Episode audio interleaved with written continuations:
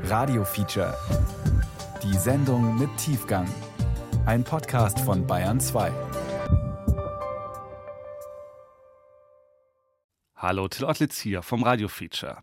Yoga, das steht für Entspannung, Gesundheit, Ausgeglichenheit. Wer Yoga praktiziert, sucht aber vielleicht noch mehr spirituelle Erkenntnis. Heute erzählen wir die Geschichte von einer Yoga-Organisation, in der Schülerinnen nach ihren Aussagen genau das Gegenteil davon erlebt haben. Sie berichten von Ausbeutung, Machtmissbrauch, sexueller Gewalt und von Vertuschung. Wir haben das Feature vor einem Jahr das erste Mal gesendet. Und noch ein Hinweis. Die Sendung enthält Beschreibungen von sexuellen Übergriffen.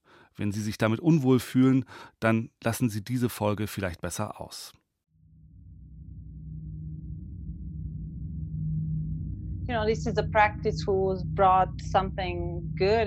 Yoga hat eigentlich etwas Gutes in mein Leben gebracht. Disziplin und ein Körperbewusstsein, das ich vorher so noch nicht kannte.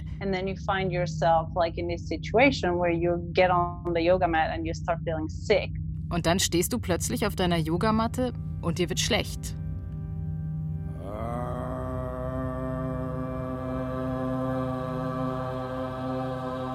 Meine persönliche Erfahrung war, dass ich dort viele Menschen getroffen hatte, von denen ich dachte, dass sie Vorbilder sind, von denen ich dachte, dass sie wirklich Gutes in der Welt bewirken wollen und tun. Das ist auch, warum es so weh tut, das zu verlieren. Und das Gefühl zu haben, ich kann und ich möchte da auch nicht mehr zurück. Missbrauch von Gurus Gnaden wie Yoga-SchülerInnen der Shivananda-Lehre für Aufklärung kämpfen. Ein Radiofeature von Marlene Halser. Erzählt von Ann-Isabel Zils. Diese Geschichte beginnt, wie sehr viele MeToo-Geschichten, mit einem Facebook-Post. Am 10. Dezember 2019 tippt die Kanadierin Julie Salter folgende Zeilen in die Tastatur ihres Computers. Die letzten elf Jahre seines Lebens war ich Swami Vishnudevanandas persönliche Assistentin. Nacht für Nacht wurden Grenzen überschritten. Swami Vishnudevananda hat mich über einen Zeitraum von mehr als drei Jahren sexuell missbraucht. Julie Salter schreibt auch von täglichen Standpauken, wenig Schlaf und kaum regelmäßigen Mahlzeiten.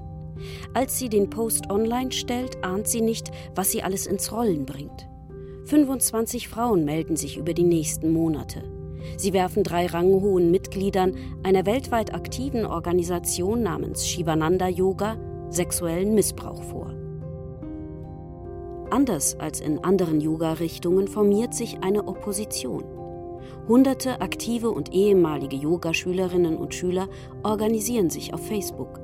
Sie beschuldigen den Vorstand der weltweit agierenden Shivananda-Organisation von vielen Fällen schon lange gewusst zu haben.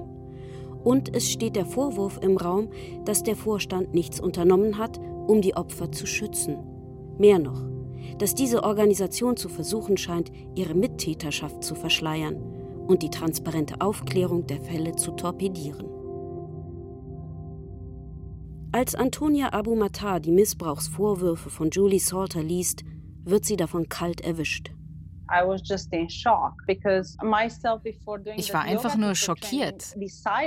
Bevor ich mich dazu entschlossen habe, die Yogalehrerausbildung bei Shivananda zu machen, hatte ich zwei Jahre lang recherchiert. Ich wollte ganz sicher gehen, dass es in dieser Yoga-Tradition keine Missbrauchsfälle gibt. Kurz vorher hatte ich noch zu meinem Mann gesagt, ich weiß nicht, was ich machen würde, wenn sowas rauskäme. Und dann kommt Julies Aussage raus. Antonia Abu Matar ist US-Amerikanerin mit rumänischen Wurzeln. Die 40-Jährige lebt in Atlanta. Als ich mit ihr online über eine Videokonferenz-App spreche, trägt sie ein graues Sweatshirt. Woman Up steht in großen weißen Buchstaben darauf. Abu Matar hat die Aufklärung von vielen Vorfällen entscheidend nach vorne gebracht. Sie hat die Facebook-Gruppe Project Satya gegründet. Satya ist Sanskrit und bedeutet Wahrhaftigkeit. In der Gruppe sind mittlerweile 2500 kritische Shivananda-SchülerInnen oder in der Yogasprache Yogis. Und es ist dieser selbstorganisierten Gruppe zu verdanken, dass vieles ans Licht gekommen ist, was die Shivananda-Organisation vermutlich lieber im Verborgenen belassen hätte. Die MeToo-Bewegung hat die Yoga-Szene zu diesem Zeitpunkt längst erreicht. Immer wieder wurden in der Vergangenheit Einzelfälle sexuellen Missbrauchs bekannt, schon seit den 1980ern. Aber die Macht von Social Media hat in letzter Zeit etwas verändert. Immer mehr Betroffene aus den verschiedensten Yoga-Traditionen gehen mit zum Teil jahrzehntelang schamhaft verschwiegenen Erfahrungen an die Öffentlichkeit. Der wohl bekannteste mutmaßliche Täter ist Bikram Chaudhry, der Gründer von Bikram oder Hot Yoga. Die Anschuldigungen gegen ihn sind in der 2019 veröffentlichten Netflix-Doku Bikram Yogi Guru Raubtier dokumentiert. Chaudhry wird mittlerweile per Haftbefehl gesucht. Ermittler vermuten, dass er sich nach Mexiko abgesetzt hat. Ein anderer bekannter Fall ist der von Patabi Choice, dem ikonisch verehrten Begründer der schweißtreibenden Ashtanga-Methode. Auch ihm werfen zahlreiche Frauen vor, sie sexuell belästigt zu haben. Juristisch verfolgt werden kann Choice nicht mehr. Er starb 2009. Von Übergriffen im Shivananda-Yoga weiß die Öffentlichkeit lange nichts. Im Gegensatz zu anderen Yogaschulen gibt sich die von Swami Vishnu Devananda 1957 gegründete Shivananda-Bewegung bis heute einen religiösen und traditionellen Anschein. Alle Yogalehrer arbeiten ehrenamtlich. Körperbetonte Yogakleidung ist verpönt. Und anders als in anderen Yoga-Richtungen gilt die Weihe zum Swami, also zu einem sexuell enthaltsam lebenden Mönch, als erstrebenswertes Ziel. Om Namah Shivaya. Om Namah Shivaya.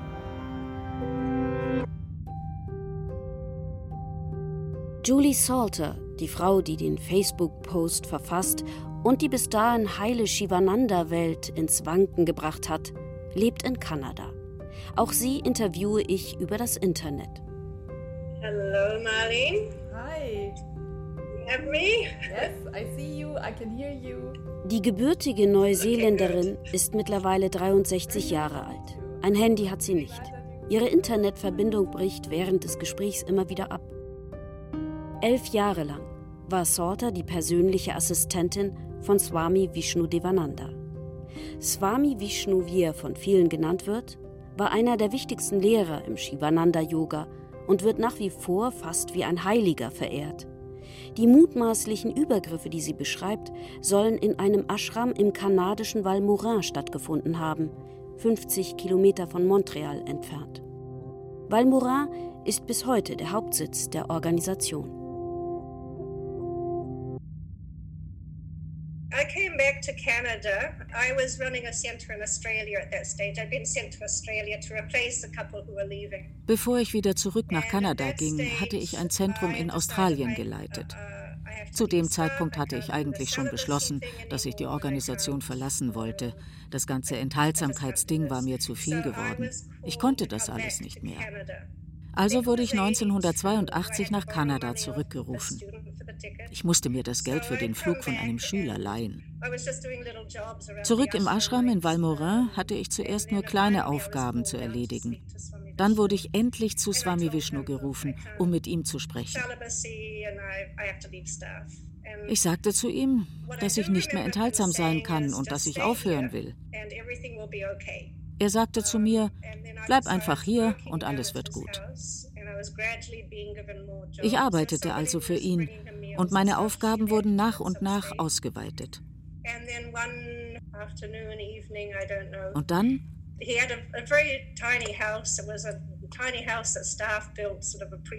Er hatte ein winziges Haus, nicht mehr als ein kleines Zimmer, ein Schlafzimmer und ein Bad. Er sagte, ich solle mich zu ihm auf den Boden legen. Ich sagte, ich verstehe nichts, Swamiji. Er sagte sowas wie Tantra-Yoga. Das hatte ich vorher noch nie von ihm gehört. Alles in mir sagte, raus hier. Aber ich blieb. Und ich fügte mich. Und wir hatten Sex. Ziemlich regelmäßig. Meine Schuldgefühle waren enorm in all den Jahren. Über Jahrzehnte eigentlich. Die Verwirrung in meinem Kopf über meine Rolle in all dem war extrem. Ich war seine Schülerin und dann wurde ich plötzlich behandelt wie eine, naja, ich kann nicht mal sagen wie eine Liebhaberin, denn ich war nicht seine Liebhaberin. Er hat mich für sein sexuelles Verlangen benutzt. Aber ich war auch seine Sekretärin, seine Pflegekraft, Schülerin, Tochter, Frau. Jede nur erdenkliche Rolle. Unter Julie Salters Facebook-Post melden sich kurz darauf weitere Frauen mit Vorwürfen zu Wort. Am Ende werden es insgesamt vier Frauen sein, die den Guru Swami Vishnu Devananda des Missbrauchs beschuldigen. Drei Tage nach Salters Post veröffentlicht die Shivananda-Organisation auf ihrer Webseite ein Statement. Darin zeigt sie sich bestürzt und ahnungslos. Wir sind tief besorgt und traurig über diese Anschuldigungen. Wir fühlen den Schmerz, die Verwirrung und die Not. Als langjährige Anhänger des verstorbenen Swami Vishnu Devananda ist es eine sehr große Herausforderung für uns, diese Beschreibungen mit den Erfahrungen, die wir mit ihm über viele Jahre gemacht haben, in Einklang zu bringen. Dennoch müssen wir handeln und mit dieser Situation bestmöglich umgehen. Nur zwei Tage später erscheint ein weiteres Statement. In diesem gibt die Organisation plötzlich zu, schon 2007 von Julie Salters Anschuldigungen gewusst zu haben. Julie Salter hat den Vorstand im Jahr 2007 um ein Treffen gebeten. Einige Vorstandsmitglieder trafen sich damals mit ihr und Julie äußerte ähnliche Anschuldigungen, wie sie sie auch kürzlich auf Facebook gepostet hat. Der Vorstand hat ihr damals nicht geglaubt und hat keine unabhängige Untersuchung eingesetzt, um diese Anschuldigungen zu untersuchen. Das war ein Fehler, den wir nun klar erkennen und tief bedauern. Plötzlich haben sie also zugegeben, dass sie von Julies Geschichte wussten und haben gesagt, sie würden bereuen, nichts getan zu haben. Das war der Moment, an dem ich dachte, beim ersten Mal lügt ihr und schaut, ob ihr damit durchkommt, und als klar ist, dass das nichts wird, gesteht ihr es ein. Das hat für mich gezeigt, dass sich die Vorstandsmitglieder nicht einig waren, welche Geschichte sie erzählen wollen. Antonia Abu Matar ist wütend. Sie gründet die Facebook-Gruppe und findet im Netz schnell Gleichgesinnte. In diesen Tagen haben sich sehr viele Leute zusammengeschlossen, die alle dachten, das läuft nicht gut. Das wird ein weiterer Missbrauchsfall sein, der vertuscht wird. Ich hatte einfach Angst, dass Julies Aussage ignoriert werden würde. Nach dem zweiten Statement der Organisation haben sich ein paar Leute auf Facebook und WhatsApp zusammengeschlossen. Irgendwann dachte ich, wir müssen irgendwas unternehmen, damit diese Geschichte nicht untergeht. Ich wollte Bewusstsein schaffen und einen Ort für Journalisten und alle anderen Menschen, um zu sehen, was hier vor sich geht.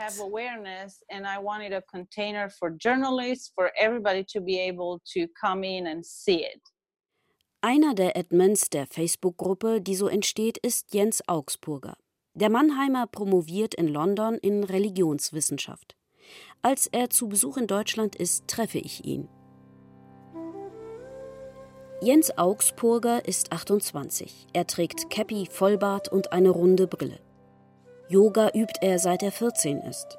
Seine Yoga-Lehrerausbildung hat er 2015 im kanadischen Ashram in Valmorin gemacht, also genau dort, wo auch Julie Salter so lange gearbeitet hat.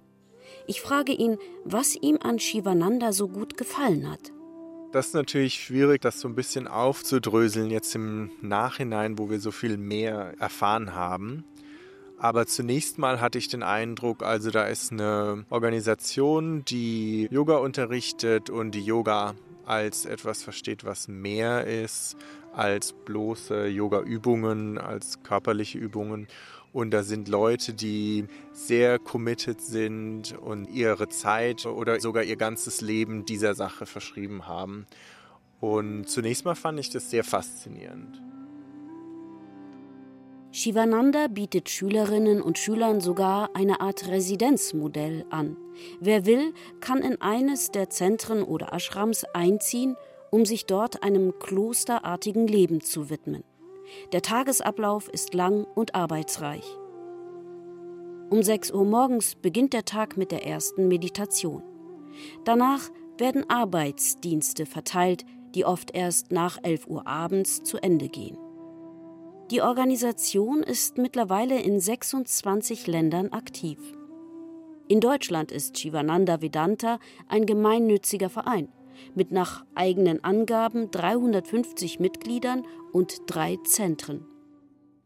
In der deutschen Vereinssatzung steht, dass die Organisation ausschließlich religiöse Zwecke verfolgt.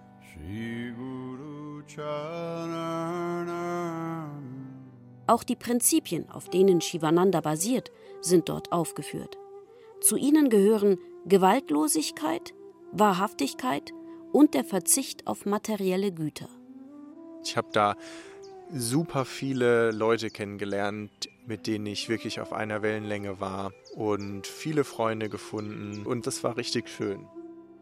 Jens Augsburger hat zunächst vollstes Vertrauen in die Organisation. Erst Ende 2019 wird ihm klar, dass dort möglicherweise etwas nicht stimmt. Julie Salters Facebook-Post hatte er da gerade erst gelesen. Kurz darauf gab es eine Weihnachtsfeier im Zentrum in London und dort war ich und dort sollte es angesprochen werden.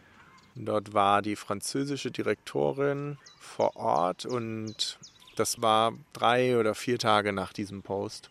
Und das war für mich einer der großen Umbruchmomente, denn sie hat es nicht angesprochen. Sie hat stattdessen eine gute halbe Stunde lang eine Lobrede gehalten auf ihren Guru, gesagt, dass sie nichts davon wusste und dass egal was er gemacht hat, er wird weiterhin ihr Lehrer sein. Sie hat es geschafft, eine gute halbe Stunde darüber zu reden, ohne das Thema überhaupt klar zu benennen ohne zu beschreiben, worum es geht, ohne das Wort sexueller Missbrauch einmal in den Mund zu nehmen. Und das war der Moment für mich. Dann habe ich gesagt, jetzt gehe ich. Jens Augsburger beginnt zu recherchieren, genau wie Antonia Abumatar. Die Debatte ist da unter den aufgebrachten Yogis schon in vollem Gange. Auch Mitglieder, die die Organisation zum Teil schon vor Jahrzehnten verlassen haben, teilen ihre Geschichten im Netz. Sie sprechen auch von emotionalem und finanziellem Missbrauch. Die gesamte Shivananda-Organisation basiert auf einem Prinzip, das sich Karma-Yoga nennt. Ein ehrenamtlicher Arbeitsdienst, den man verrichten muss, um sich als ernsthaften Yogi zu empfehlen. Yoga-Unterricht, der Empfang an der Rezeption, Kochen, Putzen oder die Büroarbeit. Vieles wird von Yogis, die zur Organisation gehören wollen, ohne Bezahlung erledigt. Ehemalige Mitglieder berichten auch von einer Art langsamem Anwerbeprozess. Wer regelmäßig Yogakurse besucht, wird gefragt, ob er an der kostenpflichtigen Lehrerausbildung teilnehmen will. Und wer anschließend unterrichten will, muss sich zuerst durch Karma-Yoga-Dienste als würdig erweisen. Als Gegenleistung verspricht die Organisation einen spirituellen Lebensstil und die Überwindung des Egos, das als hinderlich gilt. Die Organisation hat große Anforderungen an die Menschen, die dort wirklich länger bleiben möchten.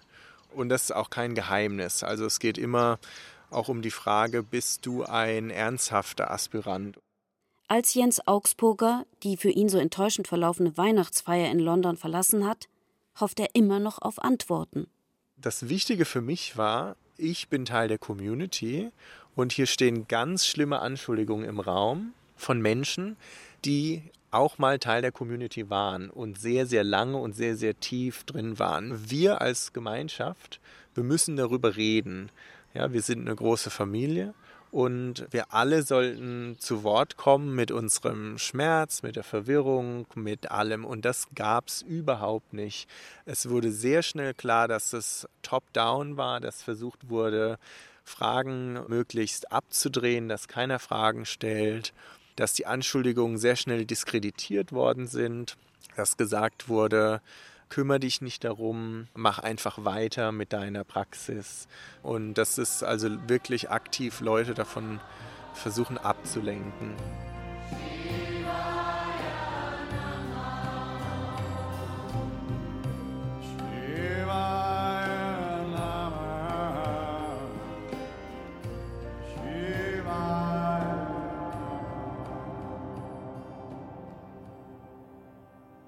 Im Berliner Zentrum findet zu Jahresbeginn ebenfalls eine Aussprache statt.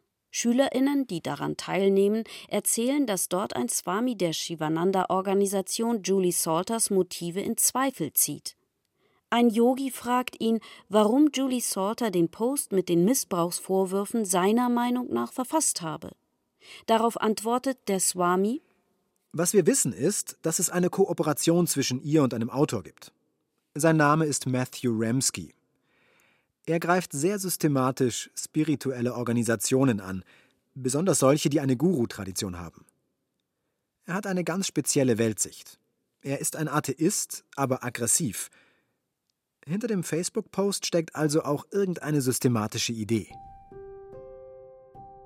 Matthew Ramsky, der Autor, von dem hier die Rede ist, berichtet tatsächlich über Julie Salters Vorwürfe. In einem kanadischen Online-Medium greift er als erster Journalist ihre Anschuldigungen auf. Dass sie mit ihm zusammen ein Buch schreiben wolle, stimme nicht, sagt Salter. Stattdessen habe Ramsky für sie eine ganz andere Rolle gespielt. Sein 2019 erschienenes Buch Practice and All is Coming habe ihr Mut gemacht, ihre Geschichte auf Facebook zu teilen. In diesem Buch sind zahlreiche Missbrauchsvorwürfe gegen den Ashtanga-Yoga-Guru Patabi Choice dokumentiert. Ich habe ihm eine E-Mail geschrieben, um ihm für das Buch zu danken. Und er schrieb mir zurück. Er war der allererste Mann in all den Jahren, der wirklich hören wollte, was ich erlebt hatte, der mir wirklich zugehört hat und der nett zu mir war. Allein zu wissen, dass es da dieses kleine bisschen Unterstützung gab, hat einen riesen Unterschied gemacht.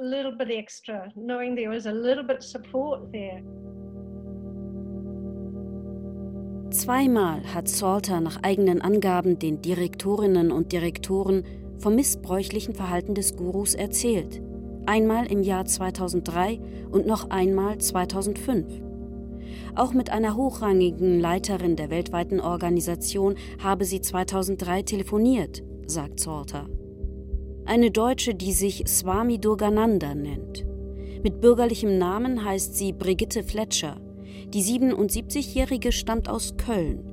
Sie gilt als hochrangige spirituelle Meisterschülerin des Gurus und ist bis heute eine der Führungsfiguren des von ihm gegründeten Yoga-Imperiums.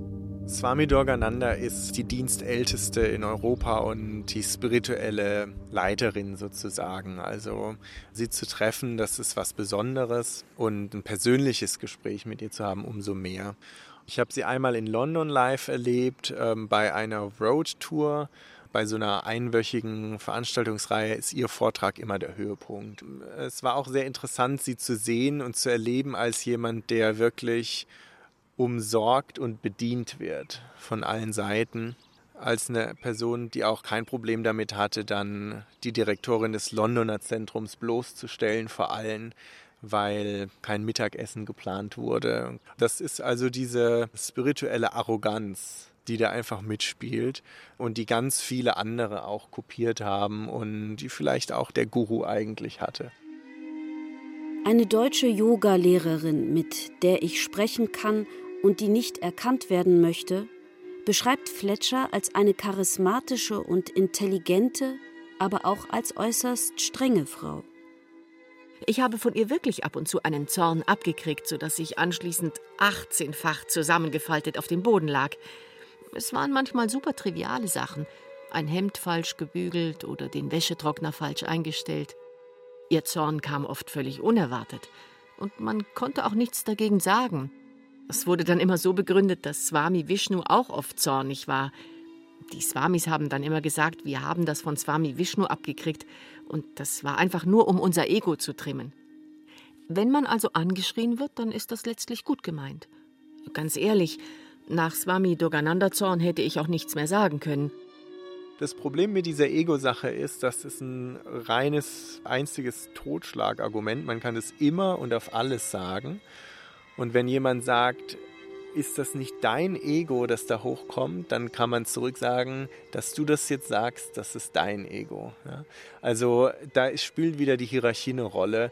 Niemand der Schülerinnen oder Schüler würde jemals über Swami Durgananda oder über jemand anderes sagen, dass das das Ego ist.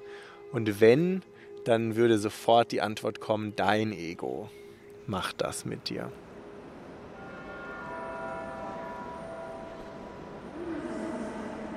An einem Sommertag im Juni treffe ich Jens Augsburger am Münchner Hauptbahnhof. Ich habe ihn davon überzeugt, mit mir nach Reit bei Kitzbühel zu fahren. Dort soll nicht nur einer der europäischen Ashrams der Shivananda-Organisation stehen, sondern auch eine ominöse Villa, von der mir immer wieder ehemalige Shivananda-Mitglieder berichtet haben. Eine Luxusvilla soll das sein die in krassem Widerspruch zu der Selbstverpflichtung der Organisation nach materieller Genügsamkeit steht. Gewohnt haben soll dort Swami Durgananda. Eine Yogaschülerin sagt, dieser offensichtliche Widerspruch habe sie letztlich dazu bewegt, nicht mehr ins Münchner Zentrum zu gehen. In einem Exposé einer Maklerfirma von Anfang 2020, das mir zugespielt wurde, wird die Villa, um die es gehen soll, folgendermaßen angepriesen. Luxuriöses Chalet in absoluter Traumlage mit imposantem Kaiserblick. Circa 400 Quadratmeter Wohnfläche und 1000 Quadratmeter Grundstücksfläche. Fünf Schlafzimmer, fünf Badezimmer, Wellnessbereich mit Panoramasauna und Erlebnisdusche, Weinkeller, 100 Quadratmeter Wohnbereich im Dachgeschoss, offener Kamin, zwei Balkone. Ein großer Garten und ein separates Garagenhaus mit Platz für drei Fahrzeuge sowie ein Abstellraum für Ski komplettieren dieses absolute VIP-Angebot. Monatlicher Mietpreis 12.000 Euro. In Reit angekommen, schauen wir uns zunächst den Ashram an. Ein altes Bauernhaus aus Holz mit Geranien am Balkon und einer großen Sonnenterrasse, auf der man bei schönem Wetter Yoga üben kann. Unauffällig fügt sich das Haus in das Ortsbild ein. Offiziell klingeln will ich nicht. Ich rechne nicht damit, dass uns dort jemand Auskunft gibt. Alle Presseanfragen, die ich im Laufe dieser Recherche an Shivananda Deutschland stelle, werden ausschließlich von einer Hamburger Medienrechtskanzlei beantwortet, meine Interviewanfragen werden abgelehnt. Stattdessen machen wir uns auf die Suche nach dem ortsansässigen Bauern, dem die Villa gehört, in der die mächtige deutsche Direktorin gewohnt haben soll. Josef Rehbichler ist auch Vizebürgermeister in Reit. Wir suchen den Herrn Rehbichler, Josef Rehbichler. Ja. Wohnt er hier? Ja. Rehbichler äh, genau, wohnt mit seiner Familie in einem rustikalen, aber neu ausgebauten Bauernhaus, das komplett aus Holz besteht. Ein großes Panoramafenster im Wohnzimmer offenbart einen Blick auf grüne Wiesen. Wir sitzen mit Rehbichler an einem langen Esstisch, er berichtet uns von den Yogis im Ort. Man hat sich mittlerweile auch gewöhnt an die. Die gehören eigentlich mit dem orangen Kleidung zum Ortsbild ein bisschen. Bei mir zum Beispiel gehen sie oft vorbei und auch dann Richtung Gieringer Weiher haben sie ihre Schweigemarsche. Am Anfang wurde auch darüber gesprochen, war das sehr gewöhnungsbedürftig, weil man hat sie von anderen Touristen leicht unterscheiden können. Erstens durch das, dass die meisten ja eine andere Ernährung haben und meistens relativ fahle Gesichtsfarbe haben, hat sich das eigentlich leicht unterscheiden lassen zu anderen Touristen. Im Gespräch bestätigt Rehbichler, was mir ehemalige Schülerinnen berichtet haben. Er hat die Villa ab 2016 an den Ashram vermietet. Ich glaube, von diesem Haus habe ich schon mal gehört, von dem Sie gerade gesprochen haben. Haben Sie das auch schon mal an Shivananda vermietet? Mhm. Haben Sie eine Zeit lang mitgehabt, ja. Können Sie mir sagen, von wann bis wann? Bah, das war von, von das war von 16 bis ja, heuer im Frühjahr. Später bestätigt mir auch die Hamburger Medienrechtskanzlei, dass Shivananda die Villa gemietet hatte.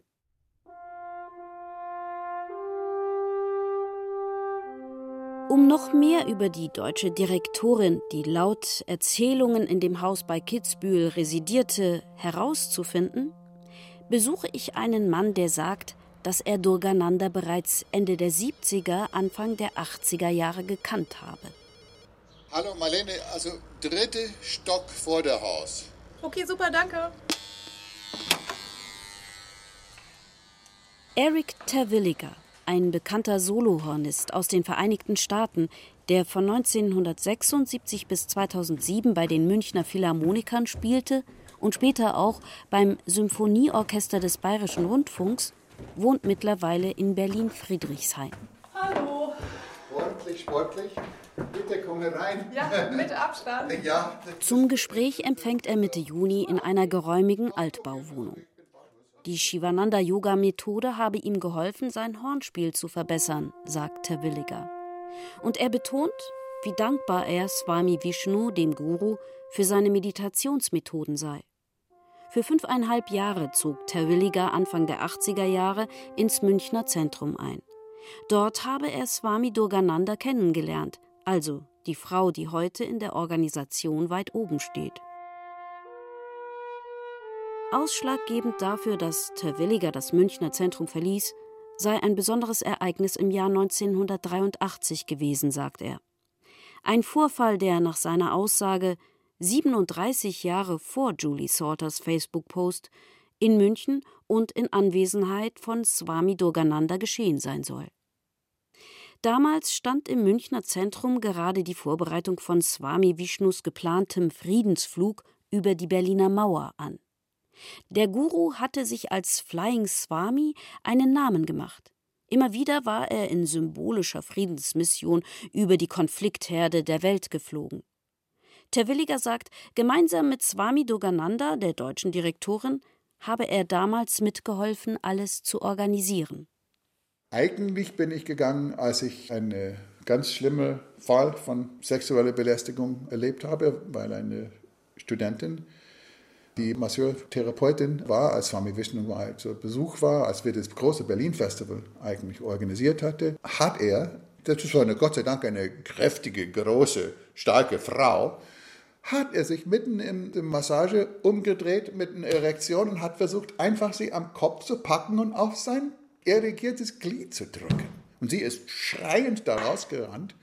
Und ich war so entsetzt, so entsetzt. Und da kam das jetzt dann raus, dass es so, so sein Ding ist, dass er so seine Yoginis hat. Und das hat Yogananda mir auch gesagt. Er hat es auch einmal mit mir versucht. Und dann war es klar, dass ich nicht eine von seinen Dienerinnen war in diesem Sinne. Also ich habe später angefangen, ihn the Bill Clinton of Yoga äh, zu nennen. Das geht nicht. So schildert es Terwilliger. Ich habe der Hamburger Medienrechtskanzlei Fragen zu dieser Situation gestellt. Diese Fragen wurden nicht beantwortet. Terwilliger sagt, er habe später noch einige seiner SchülerInnen zum Shivananda-Yoga geschickt. Dort sollten sie, so wie er selbst, lernen, sich mit Hilfe der Meditationstechniken auf das Hornspiel zu konzentrieren. Allerdings habe er sie ausdrücklich vor dem übergriffigen Guru gewarnt. Irgendwann habe er dann aber aufgehört, Shivananda zu empfehlen.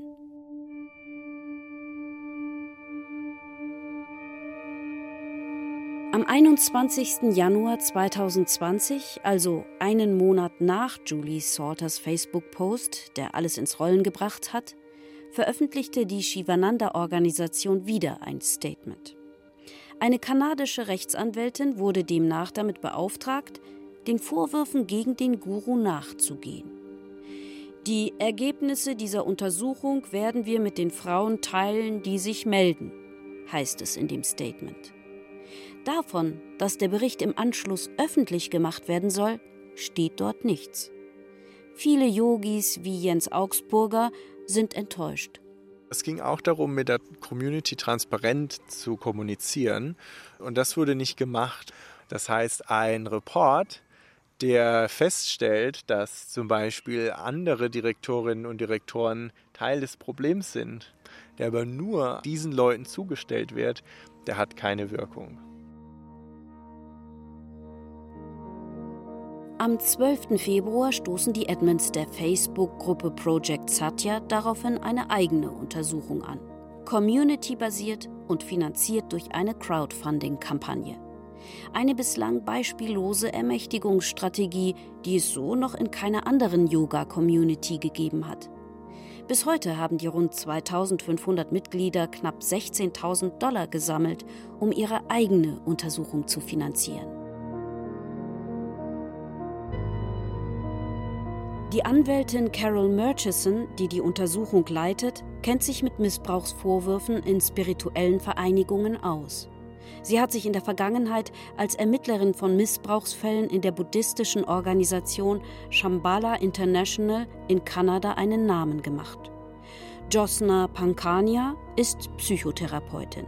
Sie hat 2014 im Auftrag der australischen Regierung Fälle von Kindesmissbrauch in einem anderen Yoga-Ashram untersucht. Project Satya hat mittlerweile drei Berichte veröffentlicht.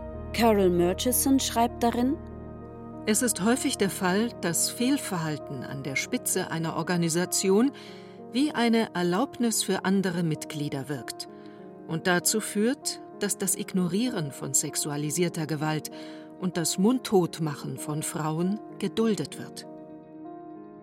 Über 25 Frauen haben sich laut den Berichten mit Missbrauchsvorwürfen an die Satya-Kommission gewandt. Weitere 40 Yogis berichten außerdem von psychologischem, emotionalem oder finanziellem Missbrauch. Die Anschuldigungen belasten nicht nur den bereits verstorbenen Guru, sondern auch zwei noch lebende Mitglieder der Organisation. Maurizio Finocchi auch Mahadev genannt, der bis 2013 Mitglied im Vorstand war, bevor er in Rente ging, und Tamatam Reddy, Pralada genannt, der ebenfalls bis vor kurzem noch im Vorstand saß. Der 53-Jährige organisierte bis Ende Februar die Lehrgänge in Kanada und Indien. Insgesamt sieben Frauen beschuldigen Finocchi, sie in den Jahren 2000 bis 2010 sexuell belästigt zu haben. Bisher hat keine der Frauen Anklage gegen ihn erhoben. Eine der Frauen ist Wendy Freeman. Ich erreiche die Britin ebenfalls online. Nach ihrer Ausbildung zur Yoga-Lehrerin im Jahr 2003 war sie vier Jahre lang eine der festen Mitarbeiterinnen der Shivananda-Organisation in Indien. Ihr Weg in die Organisation ist typisch. Ähnliche Geschichten erzählen viele Shivananda-Yogis in unterschiedlichen Ländern. I stayed for one month as a add-on to my teacher's training. So I loved the teacher's training course and I loved the ashram and I loved the the environment and the community. Nach der Lehrerinnenausbildung bin ich einfach noch einen Monat im Ashram geblieben. Ich fand die Ausbildung wahnsinnig schön und auch den Ashram, die ganze Umgebung und die Gemeinschaft. Es ist ein wunderschönes Land, sehr tropisch. Außerdem hatte ich in der intensiven Zeit viele Freunde gefunden. Viele von uns sind geblieben. Im Ashram ist es erlaubt, dass man einfach bleibt und Karma-Yoga macht. Dafür kann man morgens und abends Yoga üben und es gibt Satsang und man bekommt das köstliche Essen. Das war wirklich toll. Der Ashram-Direktor hat irgendwann mitbekommen, dass ich mich mit Büroarbeit auskenne. Und sie haben mich gefragt, ob ich bleiben will, weil sie jemanden brauchten, der sich um die E-Mail-Anfragen kümmert. Das habe ich ein Jahr lang gemacht. Dann gab es immer mehr zu tun, Arbeit an der Website und so. Und von da aus ging es dann einfach weiter. Als sie nach Indien geht, ist Freeman 38 und hat Berufserfahrung als Beraterin. Ihr Aufstieg innerhalb der Organisation geht deshalb ziemlich schnell. Maurizio Finocchi alias Swami Mahadev kontrolliert damals alle indischen Zentren. Freeman gibt ihr den Auftrag, das Shivananda-Zentrum nahe Trivandrum in Südindien zu leiten. Der Übergriff habe aber 2006 in Kanada stattgefunden, sagt Freeman. Swami Mahadev hat Indien jedes Jahr für drei Monate verlassen, um den Sommer in Kanada zu verbringen, im großen Hauptashram von Shivananda in Valmorin. Dort hat er ein Haus. Seine Assistentin, mit der ich befreundet war, brauchte eine Pause für ihre Psyche. Er war ein sehr fordernder Chef und er hatte keine Geduld. Er gab nur sehr knappe Anweisungen und wenn das Ergebnis nicht seinen Vorstellungen entsprach, dann wurde er sehr herrisch und abwertend gegenüber der Arbeit, die man gemacht hatte. Gerechtfertigt hat er das, indem er sagte, um sich spirituell weiterzuentwickeln, müsse man damit rechnen, dass einem das Ego gebrochen werde.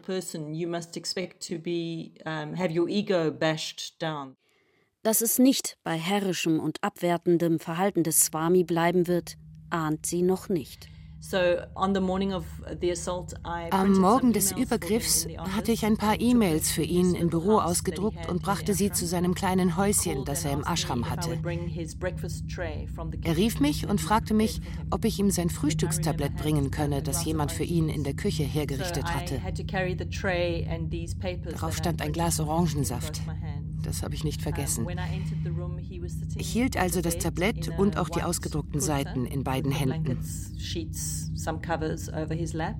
Als ich den Raum betrat, saß er im Bett, nur mit einer weißen Kurta bekleidet und einem Laken über dem Schoß.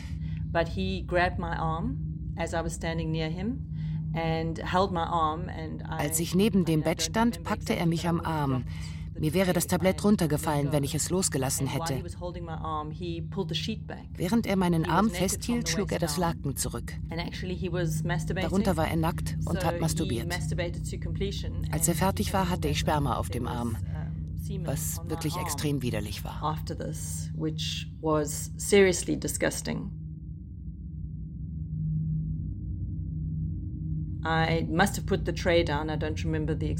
Danach muss ich das Tablett abgestellt haben und ich bin ins Badezimmer gegangen, um meinen Arm abzuwaschen. Er stand auch auf und folgte mir und begann sich direkt neben mir die Genitalien zu waschen. Ich erinnere mich, dass ich ihn im Spiegel angesehen habe. Ich habe ihm ins Gesicht geschaut, aber er tat so, als wäre ich gar nicht da. Für ihn war das also sein normaler Tagesablauf. Und ich war einfach ein Möbelstück, das er benutzt hatte. Wendy Freeman lässt den Vorfall nicht auf sich beruhen, sondern wendet sich an Pralada, einen Mann innerhalb der Organisation, dem mittlerweile selbst vorgeworfen wird, Frauen sexualisierte Gewalt angetan zu haben. He did express er war nicht überrascht. Er sagte ganz eindeutig, dass das nicht das erste Mal war, dass er so eine Geschichte hörte. Er war wütend auf Mahadev. Er sagte nicht, dass sein Verhalten in Ordnung war, aber er sagte, dass er bereits mit Mahadev über diese Art von Verhalten gesprochen habe und dass der IBM, also der Vorstand der gesamten Organisation, dem Mahadev zu dieser Zeit angehörte, dass die anderen Vorstandsmitglieder über dieses Verhalten Bescheid wüssten. Und Pralada sagte, dass der Vorstand mit Mahadev zusammenarbeiten würde, um zu einer Lösung zu kommen. Ich habe das so verstanden, dass ihn der Vorstand offenbar gebeten hatte, in Therapie zu gehen. Und dass sie ihn auf jeden Fall gebeten hatten, aufzuhören. Aber offensichtlich hatte er nicht aufgehört. Und ich habe auch nie irgendwas von einer Therapie mitbekommen. Nach dem Gespräch bietet die Organisation Freeman an, Sie könne kostenlos das Fortgeschrittenen-Training absolvieren. Eine Ausbildung, die mehrere tausend Euro kostet. Sie nimmt an und schweigt. Auf die Idee, die Autorität der Organisation in Frage zu stellen, sei sie damals noch nicht gekommen, sagt sie. Nach dem Vorfall geht sie wieder zurück nach Indien, wo sie ein Zentrum zu leiten hat. Aber das Verhalten des übergriffigen Swamis wird unerträglich.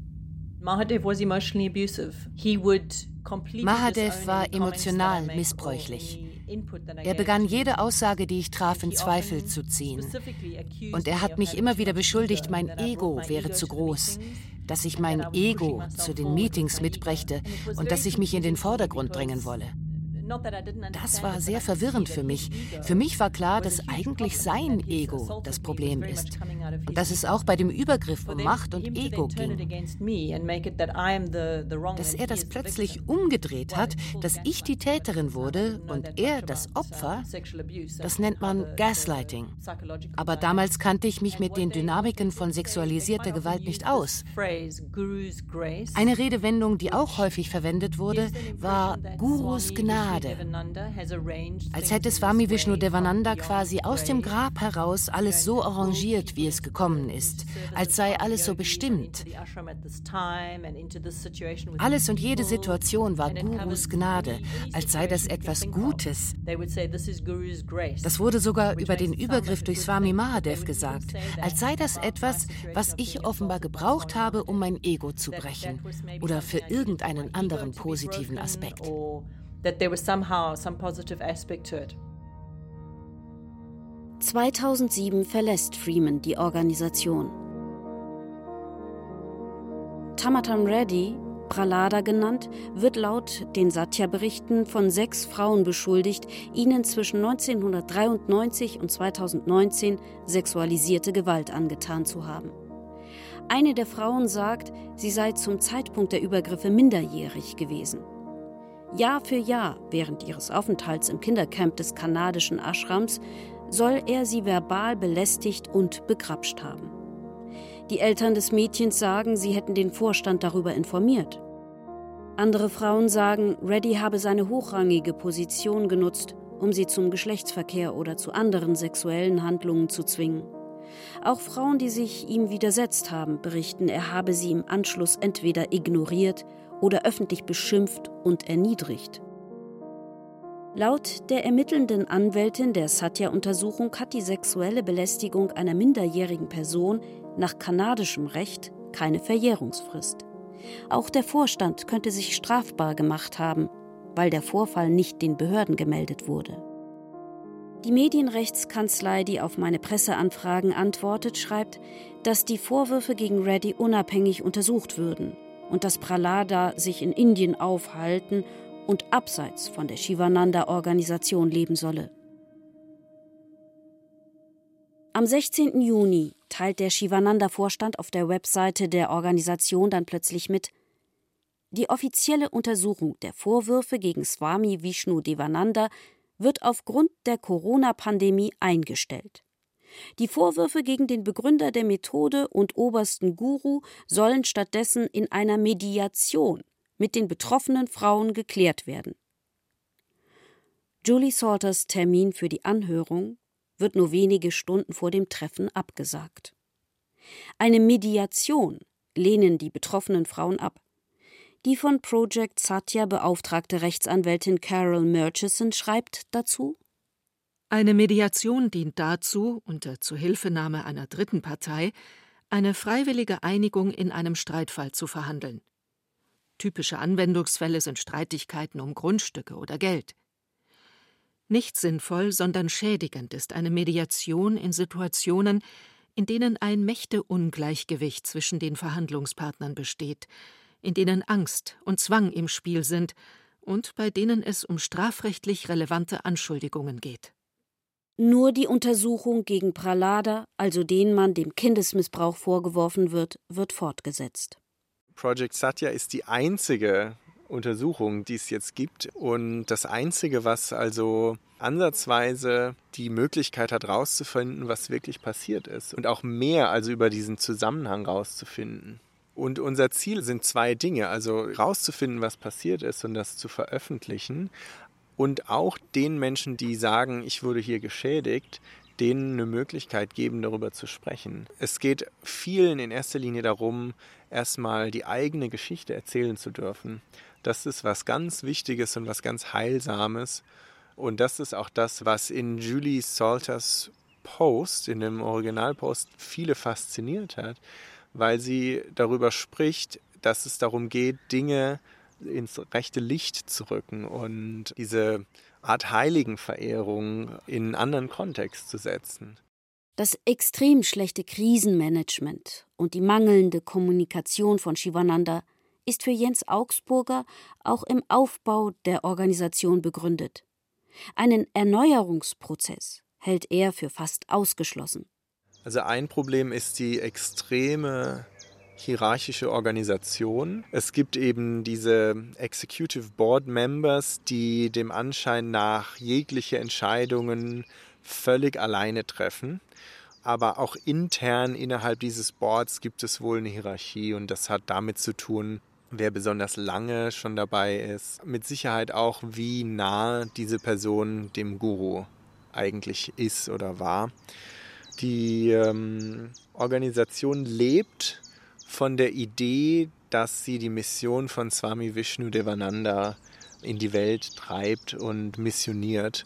Und das ist die Idee. Und ohne Swami Vishnu Devananda gibt es keine Mission. Ich denke, das ist das Hauptproblem. Die Leiterin der deutschen Shivananda-Zentren Swami Durgananda lässt über die Hamburger Medienrechtskanzlei ausrichten, an einem Interview sei sie nicht interessiert. Einen umfassenden Fragenkatalog lässt sie in weiten Teilen unbeantwortet. Sie verweist auf die offiziellen Stellungnahmen der Organisation und die von Shivananda 2006 implementierte Antimissbrauchspolitik. Außerdem schreibt die Kanzlei, ob Swami Durgananda tatsächlich über alle von Einzelnen als wichtig eingestuften Vorgänge innerhalb der weltweiten Organisation informiert wird, lässt sich schwerlich feststellen. Hinsichtlich des Wahrheitsgehalts der Berichte der Satya-Kommission kann unsere Mandantschaft keine abschließende Beurteilung abgeben, da sie die betroffenen Personen nicht kennt. Dass die angemessene Aufklärung von Missbrauchsfällen bei einer spirituellen Yoga-Gemeinschaft durchaus möglich ist, zeigt das Beispiel einer anderen Yoga-Richtung. Ende 2019 veröffentlicht eine US-Amerikanerin ein Buch über ihr Leben als Assistentin und engste Vertraute des Gurus, der Kundalini-Yoga in den Westen gebracht hat. Auch sie berichtet von einer unfreiwilligen sexuellen Beziehung zu dem Guru. Auch hier melden sich nach Erscheinen des Buches weitere Frauen zu Wort. Anders als bei Shivananda hat es die Organisation von Kundalini Yoga aber geschafft, zügig eine unabhängige Untersuchung durchführen zu lassen. In einem im August 2020 veröffentlichten Bericht wird festgestellt, dass die Anschuldigungen gegen den Guru wahrscheinlich zutreffend sind. Von den ehemaligen Mitgliedern von Shivananda, mit denen ich sprechen konnte, übt mittlerweile kaum noch jemand Yoga. Diejenigen, die nach wie vor Yoga praktizieren, haben ihre Praxis mit Hilfe von anderen Stilrichtungen modifiziert. Zu belastend seien mittlerweile die Lehren, die ihnen die Organisation im Namen des Gurus vermittelt hat.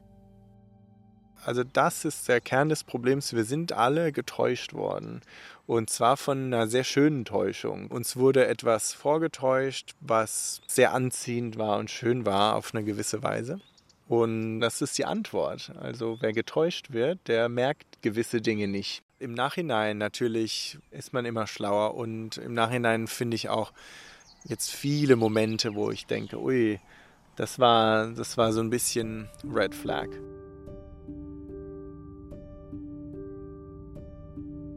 Missbrauch von Gurus Gnaden, wie YogaschülerInnen der Shivananda-Lehre für Aufklärung kämpfen. Ein Radiofeature von Marlene Halser.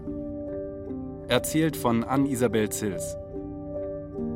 Außerdem sprachen Wiebke Puls, Jennifer Güsell, Beate Himmelstoß, Christopher Mann, Katja Schild und Gudrun Skupin. Ton und Technik Susanne Harasim. Regie Ron Schickler. Redaktion Johannes Bertou. Eine Produktion des Bayerischen Rundfunks 2020.